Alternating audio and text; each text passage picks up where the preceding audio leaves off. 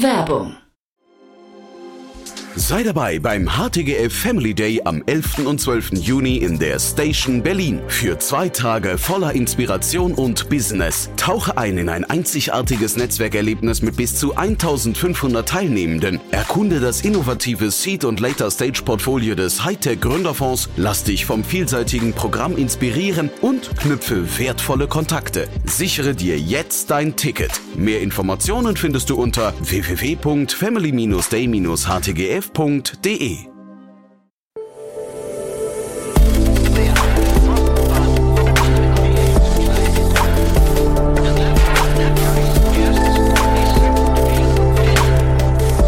Startup Insider Daily. Interview. Herzlich willkommen zu Startup Insider Daily. Mein Name ist Jan Thomas und heute geht es mal wieder um eine der großen Marken der deutschen Digitalszene, um eine der großen Marken, die ihr aus der Corona-Zeit kennt. Die Rede ist von der Luca-App kennen wahrscheinlich die meisten von euch natürlich vor einem ja sehr traurigen Hintergrund, aber die Zeiten haben sich ja zum Glück geändert. Corona ist mehr oder weniger vorbei und äh, das hat zur Folge gehabt, dass die Luca-App sich umorientieren musste und ein neues Geschäftsmodell aufgebaut hat. Und in dem Kontext gab es jetzt zwei Übernahmen. Die Luca-App bzw. die Macher dahinter haben zugekauft haben zwei Unternehmen übernommen. Das eine hatten wir hier sogar schon mal im Podcast. Das heißt, hier entsteht im Gastrobereich möglicherweise ein ganz neuer Spieler mit vielen Facetten. Wohin die Reise geht und was die Herausforderungen dabei sind, das habe ich besprochen mit Patrick Hennig, dem CEO und Co-Founder von der Luca App. Ein tolles Gespräch, eine ganz andere Geschichte, als die andere Unternehmen haben, glaube ich zumindest. Deswegen seid gespannt und freut euch auf ein, ja, wie gesagt, tolles Gespräch mit Patrick Hennig, dem CEO und Co-Founder von Luca. Startup Insider Daily. Interview. Sehr schön. Ich bin verbunden mit Patrick Hennig, der CEO und Co-Founder von Luca. Hallo Patrick. Hallo Jan. Toll, dass wir sprechen. Äh, euch kennt man ganz gut, ne? Ja, for good and for bad kennen wir uns in der Tat noch immer, ja, ja. stimmt. Ja, erzähl doch mal, also ihr, ihr, bei euch ist sehr viel los, glaube ich, ne? So von, wir, wir haben ja, wir, wir reden auch gleich über den An oder lüften gleich das Geheimnis des Anlasses, warum wir sprechen heute, aber vielleicht erstmal für die, die euch nicht kennen sollten, ich weiß gar nicht, ob es überhaupt jemanden gibt. Ähm, wer seid ihr, was macht ihr und wo steht ihr heute? Ja, vor zweieinhalb Jahren haben wir mit der romantischen Idee während Covid losgelegt, Restaurants von der Zettelwirtschaft zu befreien. Und so richtig hat uns diese Branche nie losgelassen, weil wir natürlich persönlich da ganz ja, gerne uns selber unterwegs sind. Und genau da, äh, glaube ich, gibt es noch ganz viel Potenzial, was digitale Themen betrifft. Und genau denen widmen wir uns momentan weiter. Also von Restaurants finden, bestellen, bezahlen, reservieren. All die Themen da draußen um unser alltägliches Leben. Der Teil, der Spaß macht da draußen, den ein bisschen einfacher und digitaler zu gestalten.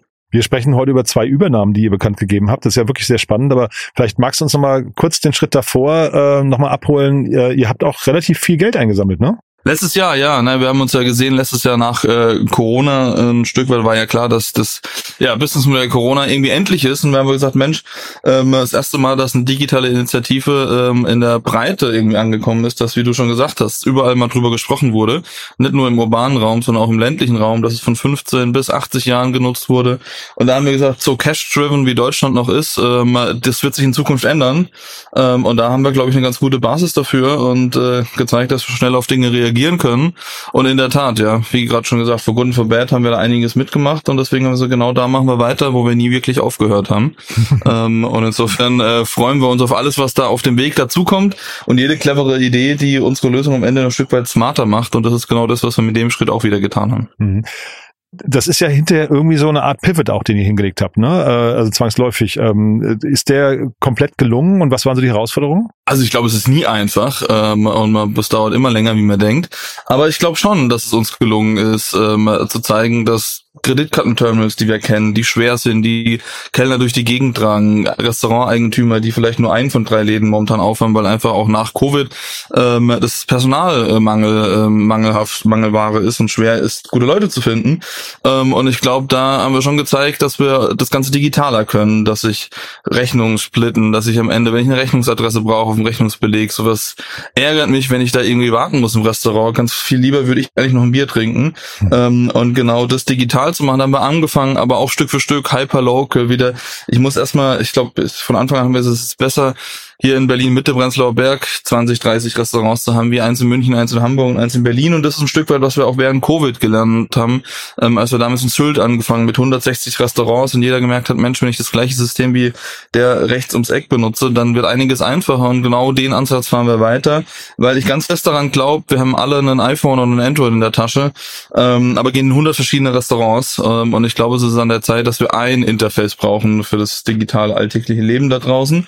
Und damit haben wir angefangen ähm, mit Bezahlung im letzten Jahr, haben aber auch gemerkt, dass am Ende ähm, Bezahlung ist nur ein Teil davon. Eigentlich mhm. will ich die ganze Experience. Eigentlich will ich ein Restaurant finden, das buchen dort ähm, will, wenn ich vor Ort ankomme, am besten noch, dass die mich mit dem Namen bekommen, heißen mich zum Tisch bringen. Das ist direkt der Tisch direkt verbunden mit meiner Reservierung, mit meinem Account. Und am Ende will ich wie wie wir das kennen von FreeNow oder Uber, ähm, ich gehe einfach, ähm, dass ich direkt bezahlt ist und dass sich alle ums Wesentliche kümmern können und dass auch die Restaurants, die Kellner sich um das kümmern können, warum sie den Job machen und das ist Gastronom zu sein und nicht äh, Kreditkartenterminals durch die Gegend zu tragen. Und da haben wir mit ersten Schritten losgelegt, sind aber noch lange nicht da, wo wir eigentlich hinwollen. Ähm, der Weg ist noch länger, aber wir sind da ganz happy, dass wir Stück für Stück weitergehen ähm, und sowohl produktseitig einige Features immer da hinzufügen, aber jetzt auch in einigen Städten neu ähm, damit beginnen, genauso hyperlocal, wie wir das hier in Berlin begonnen haben im letzten Jahr. Mhm, jetzt hast du gesagt, ihr seid noch nicht ganz da angekommen, wo ihr hin wollt. Wo wollt ihr hin? Also was ist so das, das, das Bild, was ihr da zeichnet? Naja, meine Traumvorstellung ist, dass ich, ähm, wenn wir heute in eine neue Stadt kommen, ich kenne keiner. In Berlin gehe ich in meine fünf Restaurants und die, die, die kennen mich, aber ich komme in eine neue Stadt, da kennt mich keiner. Viele gehen in eine neue Stadt, reservieren erstmal fünf Restaurants, nur um am Ende wieder vier abzusagen. Das ist für, den, für das Restaurant schlecht, das ist für mich als Gast irgendwie eine Experience, die suboptimal ist. Und meine Wunschvorstellung ist natürlich, dass ich einen Weg habe, äh, wie ich die Restaurants ähm, finde, die ich wirklich mag und lieben lerne. Ähm, und dass ich dort Tische buchen kann, dass ich hingehe, dass die mich kennen, dass die wissen, ähm, auf was sie sich einstellen müssen und dass ich einfach eine geile Zeit habe da draußen und machen, wenn ich äh, in einem Restaurant war in einer neuen Stadt, dass ich dann vielleicht auch gleich noch mitgeteilt bekomme, wo gibt's eine Bar um die Ecke und vielleicht eine Bar, die mir nicht nur gefällt, weil ich weiß, welche anderen Bars es gibt, die mir gefallen, sondern auch, wo es einen Tisch äh, frei hat, ähm, weil am Ende es gibt nichts Schlimmeres, kennen wir alle, mit fünf äh, Freunden vor einer Bar zu stehen und keinen Tisch zu kriegen und diese ganze Friction und dieses Risiko auf Anbieterseite, das würde ich gerne aus dem, ja, aus der kompletten Hospitality-Industrie rausnehmen und dafür eine digitale Lösung schaffen. Und und da wollen wir hin. Und da das natürlich viele Features sind und wir mit einem erst mit zwei jetzt angefangen haben, ähm, haben wir da noch einiges vor uns. Bei der Finanzierungsrunde, die ihr im letzten Jahr bekannt gegeben habt, äh, sind ja einige Fintech-Investoren ähm, äh, eingestiegen. Würdest du sagen, ihr seid ein Fintech? Du hast ja eben auch mehrfach irgendwie Payment und so weiter äh, und auch Kreditkartenterminals und so genannt.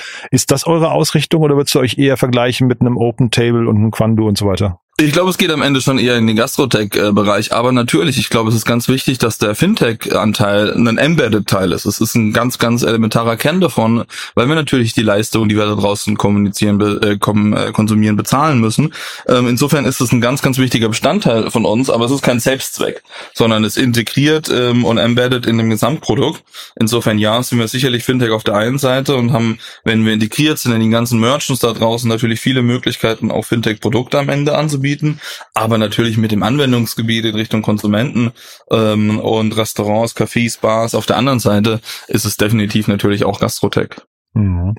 Lass uns mal die beiden Übernahmen vielleicht mal einzeln durchgehen. Ähm, Discoid, ich hatte mal den äh, Moritz Heininger hier zu Gast, ähm, als sie ihre Seed-Runde abgeschlossen haben.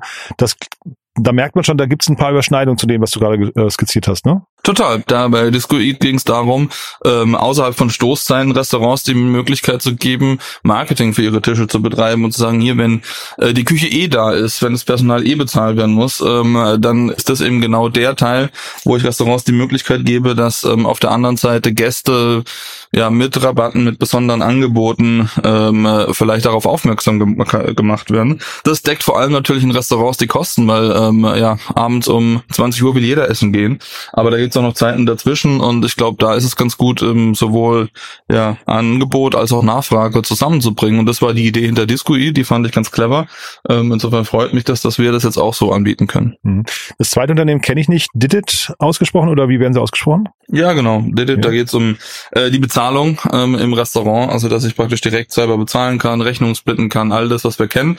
Das ist äh, durchaus eine Überschneidung zu dem, was wir jetzt machen. Mhm. Ähm, aber natürlich, ich glaube, äh, man hat äh, bei Didit einige clevere Ideen auch gehabt, zum Beispiel die Integration von Google Reviews. Das ähm, oftmals ist es ja so, dass wenn jemand in ein Restaurant geht, wir kennen, ich kenne es von mir selber, wenn ich in ein Restaurant gehe, wann gebe ich eine Bewertung ab? Dann, wenn es entweder richtig schlecht war, ich irgendwie äh, schlecht gelaunt bin, oder vielleicht wirklich, wenn es richtig, richtig geil war und ich irgendwie dem Restaurant was Gutes tun will. Mhm. Aber es gibt viele Momente, wo ich völlig bereit bereit wäre, das zu tun, wenn es im Prozess integriert wäre. Also vielleicht auch bewusst, wie wir das von Apps gewohnt sind, wo wir regelmäßig gefragt werden, wie war denn die Experience, das bewusst auch in den alltäglichen, das alltägliche Leben da draußen zu bringen. Mhm. Und das hilft natürlich Restaurants am Ende auch in der Sichtbarkeit. Das sind solche Features, die wir jetzt über Didit, die es bei Didit gab, auch zukünftig bei uns im, im Payment mit integrieren werden. Wie groß waren die beiden Unternehmen, als ihr sie übernommen habt? Ähm, äh, du meinst in Mitarbeitergröße oder also es gab, ähm, ich glaube, was immer du teilen möchtest. Du äh, kannst, also Mitarbeiter hätte ich jetzt gedacht, ja, aber äh, kannst auch gerne Umsatzzahlen nennen, ja.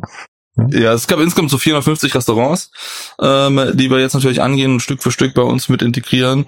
Ähm, und es gab am Ende auch noch ein paar Mitarbeiter, die wir jetzt in die Teams bei uns integriert haben, also die, die auch Lust hatten. Ähm, insofern, glaube ich, können wir sowohl die Expertise bei uns integrieren, als auch natürlich ähm, sales-technisch die ähm, Anbieter, die Restaurants bei Didit und bei Discoid. Und insofern gibt es natürlich Mehrwert für alle, äh, die auch bei Luca vorher schon waren. Aber das heißt, äh, wenn ich gerade richtig zuhöre, das heißt, nur ein paar Leute wurden übernommen äh, oder die, die Lust haben. Das war jetzt kein äh, Equihire, wenn man so möchte. Ja, na, wir haben es allen angeboten, ähm, äh, um praktisch bei uns mit weiterzumachen, aber es muss natürlich immer beidseitig passen. Und ich glaube, wir haben da ein paar ganz clevere Leute äh, mitbekommen, die jetzt bei uns mithelfen. Insofern wird unser Team damit größer und damit nur noch stärker. Mhm. Das, das quasi, das klingt ja so ein bisschen, als seid ihr jetzt der Konsolidierer. Ne? Ähm, ist das Marktumfeld gerade, du hast vorhin das Segment, äh, glaube ich, Gastrotech genannt, ist das Marktumfeld da gerade schwierig? Also hatten die jetzt beide Schwierigkeiten, Folgefinanzierung zu bekommen? Also generell ist das Marktumfeld ja bei allen schwierig. Ne? Das kennen wir ja von, von, kennst du ja auch von allen anderen, ähm, in anderen Märkten und anderen Industrien. Ähm, und das trifft natürlich da auch zu. Und ich glaube, am Ende ist das, was ich vorhin sagte, das ist ein langer Weg dahin, äh, den Bereich zu digitalisieren. Ähm, aber ähm, ja, der am Ende ähm, ist es, glaube ich, ganz sonnig, was da steht. Ähm, nämlich, dass wir es schaffen, so ein einheitliches Interface ähm, in Deutschland und Europa an den Start zu bringen. Und ich glaube, da brauchst du aber am Ende mehr wie nur eine Bezahlfunktion oder nur eine Reservierungsfunktion. Und das ist genau, warum wir die Plattform bauen. Ähm, insofern sind das alles wichtige Schritte auf dem Weg dahin. Ähm, aber am Ende ist es nur so ein Beispiel, wenn ich mir Gedanken mache, wenn ich heute bei Uber Eats bestelle, dann weiß Uber Eats mehr über, mein, über mich ähm, wie das Lieblingsrestaurant, bei dem ich bestelle. Und ich glaube, da gibt es eine große Disbalance. Ähm, und insofern ist das genau das, was wir ändern wollen ähm, und wollen dafür eine Plattform bauen. Da gehören all diese Teilfeatures mit dazu.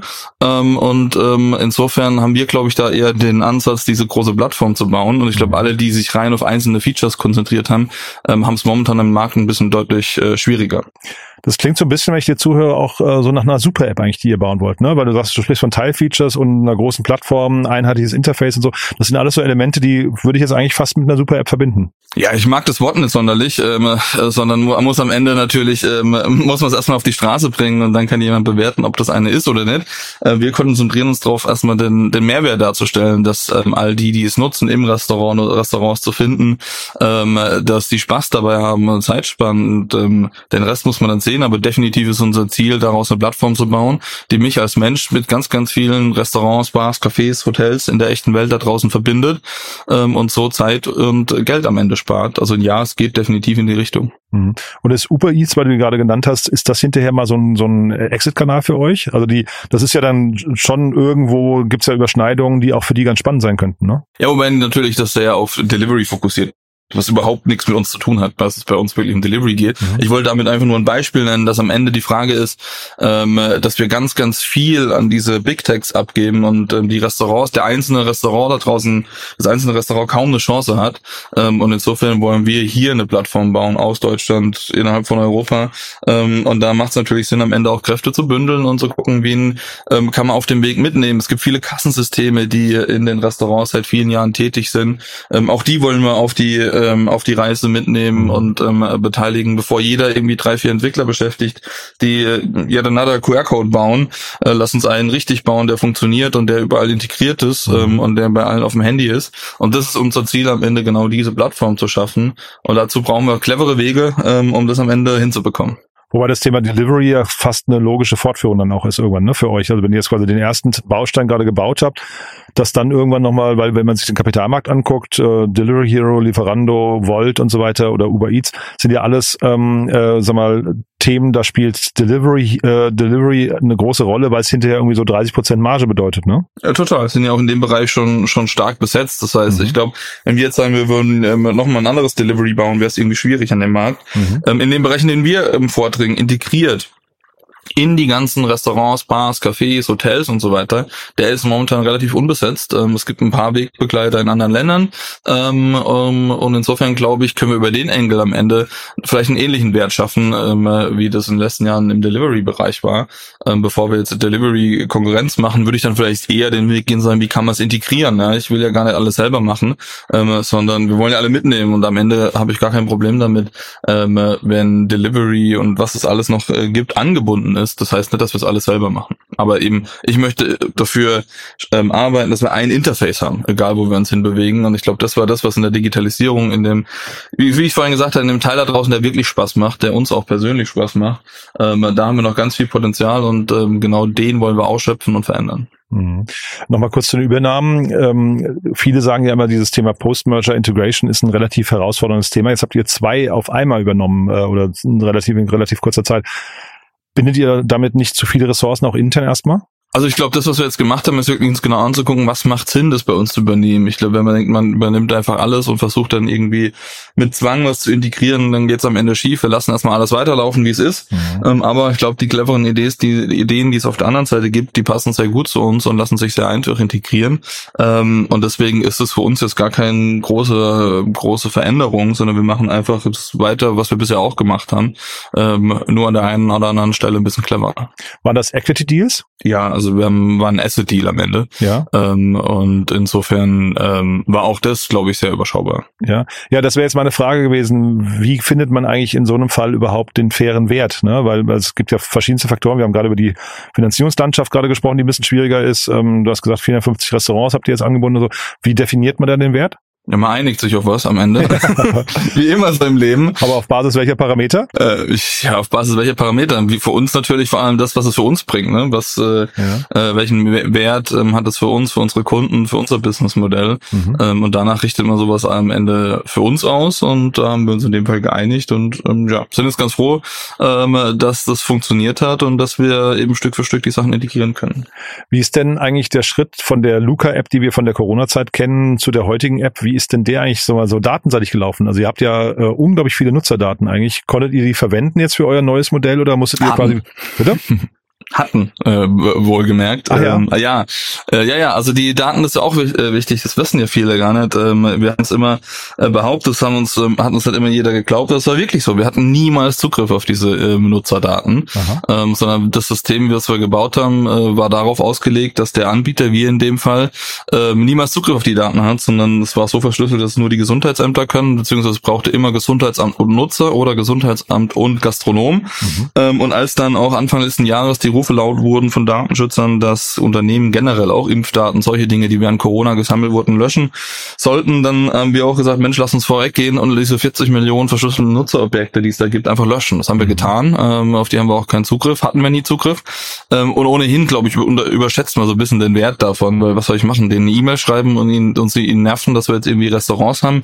Ich glaube, das ist nicht der richtige Weg, sondern der Nutzer muss es am Ende wollen, es muss einen Mehrwert für ihn haben. Klar, wir haben natürlich einen Vorteil, dass man uns äh, kennt dafür, dass Restaurants Restaurants uns kennen, dass wir natürlich Restaurants darüber informieren konnten, hier gibt neue Features ähm, und auf der anderen Seite, dass äh, natürlich, dass es Nutzer gibt, die die App auf dem Smartphone haben. Das mhm. hilft natürlich, mhm. aber man darf, glaube ich, die Nutzerdaten als solches nicht überschätzen. Mhm. Ähm, auf die hat man nie Zugriff ähm, und die, ja, wenn wir Daten wollen, müssen wir den Nutzer darum fragen ähm, und ähm, das machen Restaurants ohnehin ähm, und insofern werden wir da auch in Zukunft weitermachen, aber die Adressdaten, Nutzer, was die es damals mhm. gab, ähm, die überschätzt man an der Stelle Stelle, glaube ich, ein bisschen. Mhm. Ähm, das war nicht der primäre Grund, warum wir das gemacht haben. Wobei zeitgleich, was du ja gerade sagst, die In-Stores ist ja schon mal sehr spannend und dann auch die, ich glaube, es waren 54.000 Restaurants, hatte ich mal gelesen, die euch genutzt haben. Das sind natürlich schon, das ist ein richtiges Pfund, ne? weil ich will so ein bisschen auch darauf hinaus, die letzte Finanzierungsrunde von euch, das waren ja 30 Millionen Euro, wurden da kommuniziert. Das ist ja schon echt, ein, echt eine Hausnummer. Ne? Und wenn man aber, also deswegen frage ich gerade, was sind so die Kernassets damals, die diese Bewertung gerechtfertigt haben? Naja, natürlich der einfach die Tatsache, dass eine Lösung, äh, wie wir es gebaut haben, dass wir gezeigt haben innerhalb von kurzer Zeit, äh, wir kennen Digitalisierungsprojekte Deutschland. Wir kennen viele Projekte, die irgendwie drei Jahre entwickeln und am ersten Tag erstmal in die Grätsche gehen. Äh, bei all dem äh, Diskussionen, und du kennst die Datenschutz und was wir alles hatten, haben wir, glaube ich, mal gezeigt, dass so ein Digitalisierungsprojekt ähm, funktionieren kann, innerhalb von kurzer Zeit funktionieren kann. Wir haben innerhalb von Wochen 300 Gesundheitsämter äh, geonboardet nach einem Jahr Pandemie. Äh, es gab kein einheitliches System bis zu dem zeitigen Punkt. Ob jetzt Kontakt nachverfolgen und so weiter, wie es das damals gab, sinnvoll ist, steht auf einem ganz anderen Blatt. Ähm, das war ja eine, eine ähm, ja, ähm, eine Vorgabe Vorgabe von Seiten der, der Regierung, der, der Corona-Maßnahmen damals. Mhm. Aber wir haben, glaube ich, gezeigt, dass sowas schnell geht und dass wir da in der Lage sind, äh, dem, nicht nur dem Sturmstand zu halten, sondern schnell Dinge zu ändern. Das ist natürlich was, was für Investoren relevant ist, wenn es um so ein Projekt geht, weil es eben diesen langen Atem hat, weil wir wussten, dass es nichts ist, was von heute auf morgen geht. Ähm, und ich glaube, das ist das, was am Ende in Kombination dessen, dass es natürlich damals mit dem Namen überall bekannt war, dass wir natürlich, wie du sagst, viele Restaurants und so weiter ähm, uns kannten, uns bei uns Nutzeraccounts hatten. Die 450.000 sind übrigens auch inklusive ähm, äh, Krankenhäusern und ah, ja. alle möglichen Bereiche, die gar nicht so relevant sind für uns heute. Mhm. Ähm, also sind so 90 bis 100.000 Restaurants und das ist natürlich insgesamt dann, glaube ich, ähm, eine Möglichkeit, ein ja, neues Business zu schaffen und ähm, daraus findet sich dann diese Bewertung. Mhm. Ähm, und ähm, insofern, ja, sind wir da noch guter Dinge, ähm, dass wir da in Zukunft noch vieles, vieles drumherum ähm, ja, auf die Beine stellen können. Mhm. Es gab äh, im, im Zuge der Finanzierungsrunde, müssen wir jetzt nicht äh, vertiefen, aber es gab auch noch die Kritik an äh, Target Global war das, glaube ich, ne, die bei euch mit reingegangen sind, also russischer Investor. Ist das, hat das irgendein Nachspiel für euch gehabt? Gibt es das irgendwelche, sagen wir, Schattenseiten oder ist das jetzt quasi einfach stiller Teilhaber, der, der nicht weiter auftritt und auch, sagen wir, russisches Geld kein, da keine Rolle spielt? Das ist kein stiller Teilhaber, sondern es ist ein ja aktiver äh, Venture Capital Fonds ähm, und der übrigens in ganz, ganz vielen Startups in Europa investiert ist. Also auch kein russischer russischer Geldgeber. Ich glaube, das ist ganz der Stelle nochmal ganz wichtig, ähm, sondern die auch ein Stück weit in, glaube ich, Europa dafür gesorgt haben, dass dieses Startup-Ökosystem, so wie wir es heute kennen, überhaupt existiert. Mhm. Ich glaube, das darf man, muss man an der Stelle erwähnen. Ähm, und insofern ist es so, dass da natürlich, glaube ich, alle, die bei Target arbeiten, die mit uns zu tun haben, die mit allen anderen Startups zu tun haben, ähm, das, was da in der Ukraine passiert, genauso schlimm finden und ähm, insofern da auch kein russisches Geld, was da nicht drin sein darf, irgendwo mit äh, drin ist, sondern ganz viel institutionelles Geld von großen Versicherungen ähm, aus, aus Europa Europa und so weiter drin ist. Insofern, ähm, klar, ähm, hat uns das ähm, nicht so nicht weiter tangiert, ähm, weil wir wissen am Ende, ähm, dass alle, die da mit dabei sind, ähm, das genauso schlimm finden wie wir. Mhm, super. Ist denn eigentlich äh, Smudo noch beteiligt bei euch? Ja, ne? Ja, klar. Die ja, sind klar. alle von Anfang an noch dabei, äh, sind auch happy, alles, was hier passiert ähm, und freuen sich natürlich auch jedes Mal, wenn wir essen gehen können und damit äh, nicht auf den Kellner warten und noch zusammen ein Bier trinken können. Insofern, klar, wir sind noch immer alle dabei, die auch am Anfang dabei waren. Cool. Du, da sind wir mit meinen Fragen durch. Ähm, wer darf sich denn melden bei euch? Bei uns darf sich generell immer jeder melden. Wir freuen uns über jeden. Ähm, egal, ob es Restaurants sind, ob es Nutzer sind. Ähm, bei denen, wenn es gut läuft, sollen sie es anderen erzählen. Wenn es schlecht läuft, sollen sie uns erzählen. Ist auch äh, highly appreciated. Mhm. Ähm, natürlich äh, jeder da draußen, ähm, der einfach Lust auf das hat, was wir machen, das gut findet und gute Ideen hat, äh, darf sich jederzeit gerne bei uns melden. Und wie ist es denn, äh, jetzt seid ihr gerade Konsolidierer, gibt es denn so, weiß nicht, so Bausteine in eurem Portfolio, wo du sagst, da suchen wir eigentlich gerade noch Startups? Ach, wir sind da nicht aktiv auf der Suche, sondern ja. ich glaube, es ist immer, kommt immer darauf an, dass die richtige Opportunität um die Ecke kommt und dass es einfach Sinn macht inhaltlich. Ich würde jetzt nicht sagen, dass wir aktiv auf der Suche waren und dass wir aktiv auf der Suche sind, äh, sondern es muss einfach Sinn machen. Und immer, wenn was im Leben vorbeikommt, ähm, äh, muss man offen da sein dafür. Und das waren wir und das werden wir auch in Zukunft sein. Perfekt. Patrick hat großen Spaß gemacht. Haben wir irgendwas Wichtiges vergessen? Nö, ich glaube, wir haben äh, das meiste durchdiskutiert in der noch recht kurzen Zeit. Super. Du hat mir großen Spaß gemacht. Weiterhin viel Erfolg. Bis zum nächsten Mal. Super. Danke dir. Ciao. Ciao. Startup Insider Daily, der tägliche Nachrichtenpodcast der deutschen Startup-Szene. Ja, das war Patrick Hennig, der CEO und Co-Founder von Luca. Ganz spannend. Hätte man nicht gedacht, dass das Unternehmen sich so entwickelt, dass man einen Pivot hinbekommt von einer App, die ein großes Problem während Corona für uns alle löst, hin zu einer möglicherweise Gastro-Tech-Super-App, die Payment, Reservierung und vielleicht noch viele andere Themen für die Gastronomie vereinen. Bin sehr gespannt, wo da die Reise hingeht. Ich fand es auf jeden Fall hochinteressant und finde es sehr beeindruckend, dass man ja anscheinend mit einer vollen Kriegskasse, wenn man den Begriff bemühen darf, anscheinend gerade auf Einkaufstour gegangen ist und damit möglicherweise auch noch nicht nicht fertig ist. Von daher, ja, sehr spannend. Wenn es euch gefallen hat, gerne weiterempfehlen. Vielleicht kennt ihr jemanden, der Luca kennt. Vielleicht dann einfach mal drüber nachdenken, ob der oder die hier mal reinhören sollten.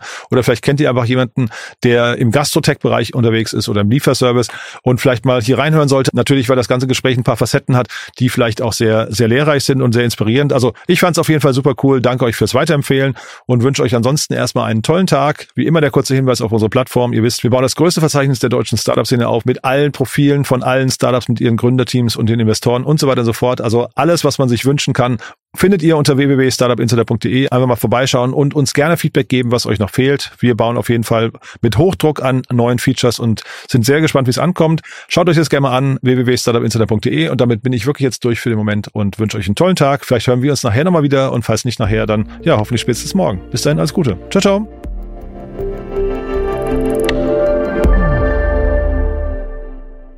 Sendung wurde präsentiert von Fincredible. Onboarding made easy mit Open Banking. Mehr Infos unter www.fincredible.io.